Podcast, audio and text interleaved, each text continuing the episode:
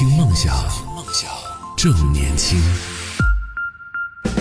这里是动听十年焕新发生的听梦想 FM，各位好，我是男同学阿南。今天和大家来聊到的话题说，各位朋友，哎，在生活当中，你觉得存在所谓的零添加的人生吗？你自己的人生能做到零添加吗？说实话，我觉得这是一种理想状态，就像我们说零添加的食物一样，就是感觉好像是比较健康的，然后比较想要去追求的一种状态。而生活其实也是一样的，零添加就指的是说，把生活里边的一些添加剂、一些不必要的，对我们其实某种程度上，我觉得算是。有害无益的 这样的一些没有必要、大可不必的一些这种部分，把它给剔除掉。像刚刚我们上半趴说到的啊，无意义的社交啊，包括无意义的表达，就是去讲太多都是浪费口舌，这种可以部分可以把它去掉。那除了这些之外，你觉得你的生活里边还有哪一些可以去优化的部分？也可以继续来和我们分享一下。可以在节目下方的评论区当中用文字的方式说一说你的零添加的人生当中，目前为止还有哪一些多余的部分，还有哪一些需要清理的部分，可以来讲一讲啊。今天我们讨论这个话题，其实是最近在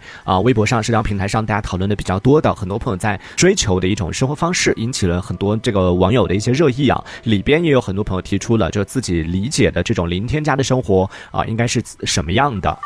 在工作方面，其实也是需要做到零添加，就是提高自己的工作效率。相信很多朋友，特别是可能初入职场的，或者说相对来说在工作方面可能经验不是特别丰富的朋友来说，可能会遇到那种事情很多，然后不断的会觉得，哎呀，每天怎么那么多事情？包括我现在也常常会啊，怎么会那么混乱？但是仔细想一下呢，问题是出在就其实是自己太混乱了，没有一个比较科学严谨的，或者说是没有一个就比较效率高的这样的一个工作方式方法。所以呢，很多啊，在职场里边摸爬滚打多年之后的一些朋友，可能会找到一些自己的一些工作方式，就是会每天到办公室之后，再忙都会拿出五到十分钟，或者是一定的这个时间来做一个今天的一个就是日程安排，先提前做一个计划，我今天要做哪些事情，然后排一下优先级，然后做一个这个分类，看哪些事情可以先做，哪些事情可以后做，然后什么事情可以做一些这种整合，用这样的方式，就是把自己的整个工作，首先是理一遍了之后。整个自己的思路会比较清晰，另外一方面就工作起来，整个效率和整个工作的质量也会得到一定的这种保障。而像有很多像很多单位可能都是会要求在下班之前啊，或者是每周也特定的一段时间，可能要提交一个工作日报或者是工作周报，要做一个汇汇总，要了解说你都做了哪些事情。这有很多朋友可能特别是初入职场的很多朋友会觉得，哎呀，我每天从去到办公室第一刻起，然后到离开办公室，我就没有闲下来过，我一直都在忙。但是当我写日报的时候，坐在那个地方，什么都写不出来，这怎么回事儿呢？可能就是因为自己做的很多事情都太琐碎了。这边需要做什么，我就赶快去做；那边需要做什么，就赶快去做，就感觉自己一直在忙。但是当当自己坐下来要做这个日报的时候，发现写不出来，没有东西可以写。所以呢，就是在工作方方面，这也是零添加的一种方法啊，就拒绝一些无效的加班。像很多朋友可能因为效率低，就要不断的加班，就要延长自己的工作时间。那这方面需要做的优化，就是形成一个自己比较科学的，然后也是比较算是有。这种优先级别的，然后比较高效率的这样的一个工作模式，以这样的方式来提高自己的工作效率，减少自己不必要的一些加班和不必要的一些工作上的这种重复劳动。其次呢，就是在啊生活当中，生活当中的需要做减法、需要做优化 大的部分，就是搬家的时候，呵 呵这个我觉得其实是第四条啊，这个是我们说到的啊零添加的生活的第四条，我觉得其实和第五条可以把它归纳到一起来讲。生活里边很多朋友会有那种囤积癖，就是喜欢什么东西 用。完之后或者买回来之后都不会扔，然后就总是喜欢不断的买买买。我承认我自己就有这方面的困惑，因为我买那个速溶咖啡，因为它的那个包装太好了，它有一个很精致的一个一个塑料盒子，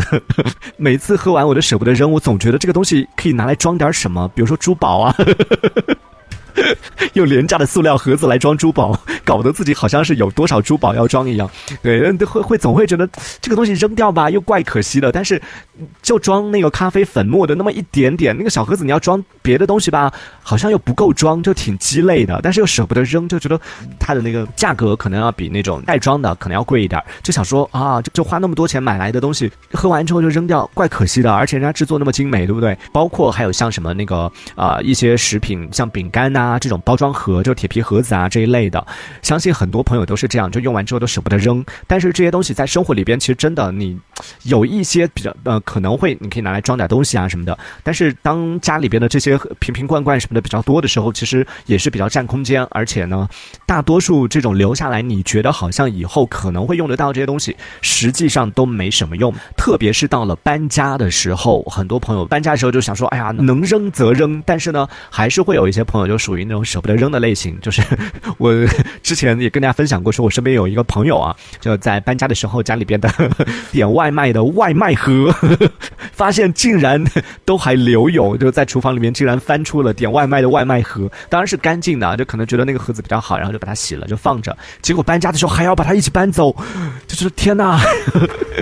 不是搬家，按理来说搬家应该是从一个地方搬到另外一个地方，应该是。开启一种新生活了，应该把一些旧物就能清理的就清理掉，对不对？去到新的地方，开启自己的生新生活。但是。没想到要把这些就是。曾经的一些旧物，曾经几十年不会用的东西，又搬到另外一个新家里边去，又把它继续把空间填满，然后实际上未来几十年可能也不会用。这其实某种程度上也是。给自己的生活添堵啊。所以这个搬家的时候去清理一些东西，这个是属于断舍离的一部分，同样也是清理我们人生。优化我们生活的一一种做法，同时呢，接下来要说到就是我们在双十一、双十二、六幺八什么的这种购物节的时候，其实很多现在年轻人已经开始有这种意识去。虽然 我们从数据上来看，每年的购物节这个销量都是蹭蹭蹭的往上在涨，但实际上你会发现，就很多身边的朋友都已经开始有这样的行为，会有意识的去抵制，也不能说抵制吧，而是说是会放弃去参加这样的一些购物节，然后到了不管双十一、双十二这样。的一些这种购物节的时候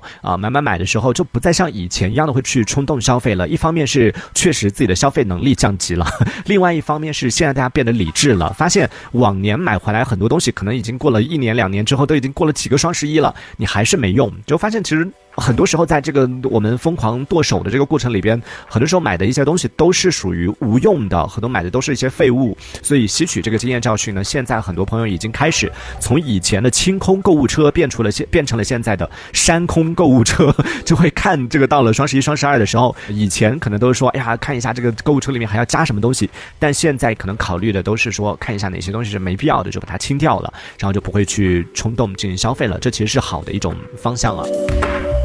那最后呢，就我刚刚说到的，很多朋友可能立 flag，这个也是，呃，往年我们习惯做的一件事情吧。这是我们真的是从小到大，从小养成的一个习惯，就是说要做计划呀什么的。小时候可能学校里边都会要求寒假作业啊、暑假作业啊什么的，都会让你做计划，为的培养的是我们就是做事做事情有计划的这样的一种习惯嘛。但是养成这个习惯之后呢，我们长大了以后还是继续遵循这个习惯，每一年到了新年的时候都会立下 flag，今年我要读多少本书，然后要减多。少斤我要去做我什么什么事情一二三四五列了一堆，然后到年底的时候发现哇 脸好疼啊，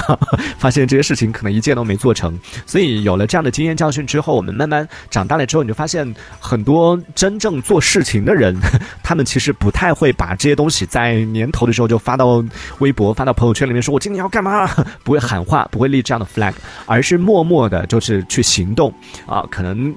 你前一次见到他的时候还是一个哎小圆圆的一个小胖子，然后可。可能几天不见之后，哇，就整个就瘦下来了。默默的，他完成了，不管是减肥的计划，或者是背单词的计划，再或者是存钱的计划等等这些这样的一些目标，都自己一点一点一点的去实现，而不是用这种喊口号的方式把它全部列出来啊。